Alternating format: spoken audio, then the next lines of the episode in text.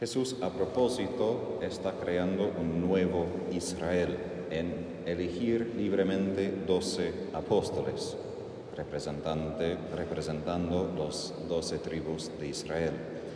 Y eso vemos en la primera lectura, la nueva alianza. Sabemos la noche que Jesús, antes de que Jesús murió en la última cena, las palabras que yo puedo decir en la consagración, que es la nueva alianza en su sangre.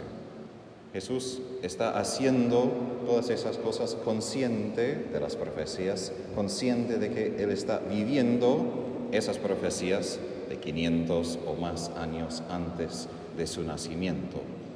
Y lo hace sabiendo esto, pero con toda libertad. En el Evangelio de Lucas sabemos que Él pasó toda la noche rezando a esa montaña, pidiendo a su Padre la gracia la luz para poder elegir a esos que el Padre mismo había elegido para él.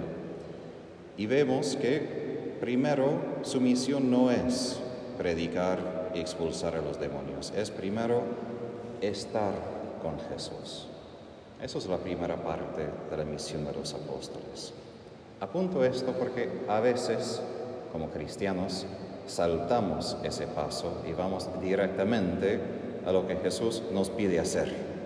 Sabemos que seguir a Jesús exige sacrificio, Él pide conversión, hay cosas que tenemos que hacer, pero primero sus elegidos, los apóstoles, tenían la misión de simplemente estar con Él. Y así aprender de Él, no simplemente estando en una aula para escuchar sus lecturas, sus lecciones, sino de vivir porque así aprenden a imitarlo.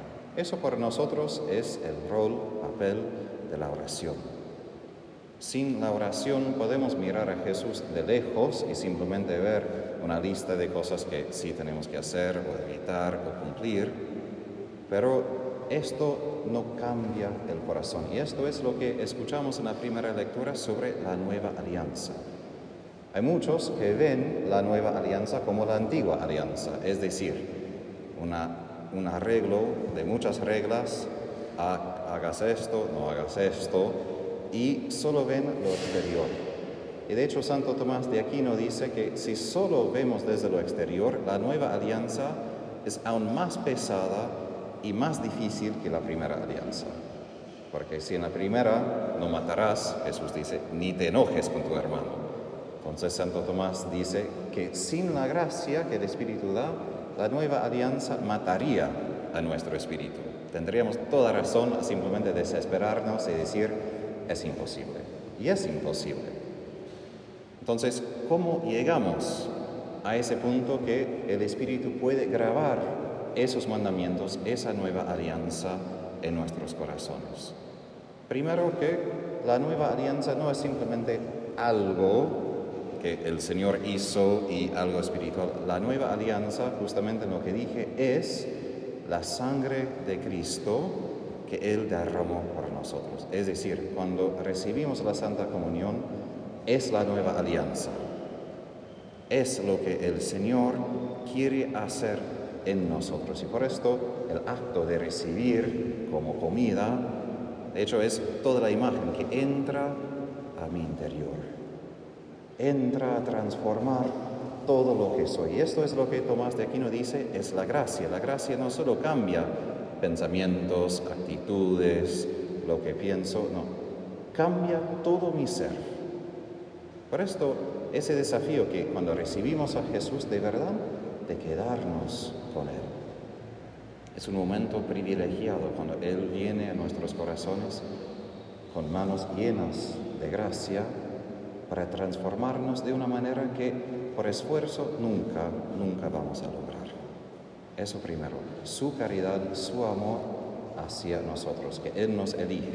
Quizás no como los apóstoles, pero de todos modos poder acudir a la Santa Comunión es como es algo semejante a lo que pasa en el Evangelio, que Jesús pide, elige que vengan a Él. Lo mismo, no es que nosotros hemos elegido a Jesús, Aun si, sí, yo elegí despertarme a la mañana y ir a la capilla y prepararme para la misa. No, es Jesús que me despierte Jesús, que me elige, Jesús que pide que yo venga a recibirlo. Eso primero, que Él toma la iniciativa, Él está interesado en derramar su amor en mi corazón.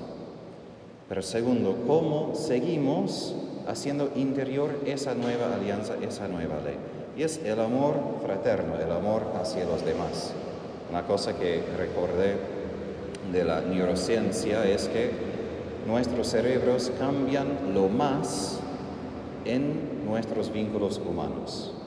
Cerebros pueden cambiar por lo mejor si tenemos buenos amigos, o por lo peor si tenemos compañía mala, que San Pablo dice puede corromper nuestros corazones.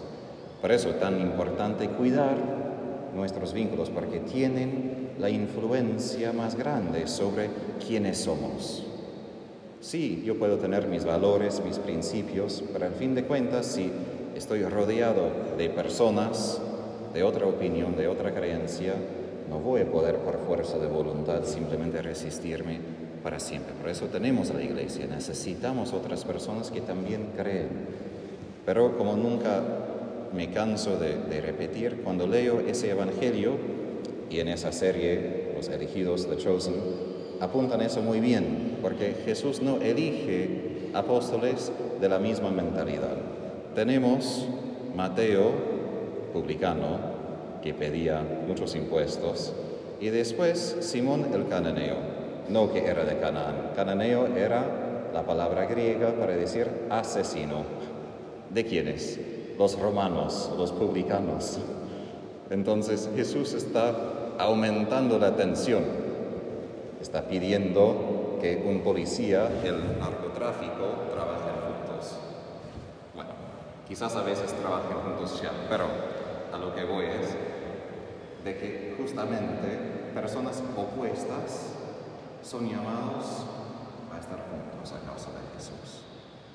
Y ahí el desafío, porque una cosa es decir, sí, sí, quiero amar, sí, sí, quiero cumplir lo que Jesús pide, pero el desafío de vivir así ¿Dónde surge cuando surge? Frente a mi hermano, frente a mi hermano.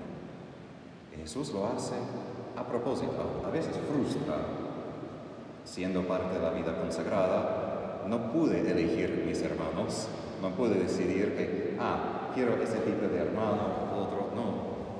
Son hermanos de personalidades, pero tan diferentes, o personas con quien hago ministerio, personas con dificultades muy opuestas a las mías, pero justamente por esto me desafían. Y me desafían a internalizar este, esta nueva alianza, que es el amor de Jesús que recibo acá y que tengo que vivir a lo largo de mi día. Por esto hay que darnos cuenta de esas oportunidades, de cuando Jesús aparece pidiendo que vivamos este amor que hemos recibido. A veces nos sorprende, a veces no entendemos, pero siempre Jesús está y está ahí para enseñarnos a través de otras personas, cualesquiera que sean, para que sigamos aprendiendo, sigamos creciendo en esa nueva alianza de su amor. Nuestra parte, como los apóstoles, no es que lo hagamos perfectamente la primera vez. Los evangelios son repletos de sus fracasos, discusiones, dificultades, pero nuestro intento es simplemente decir sí, como decimos al recibir la comunión. Amén. Intento, quiero, deseo y lo voy a seguir, Jesús, cada día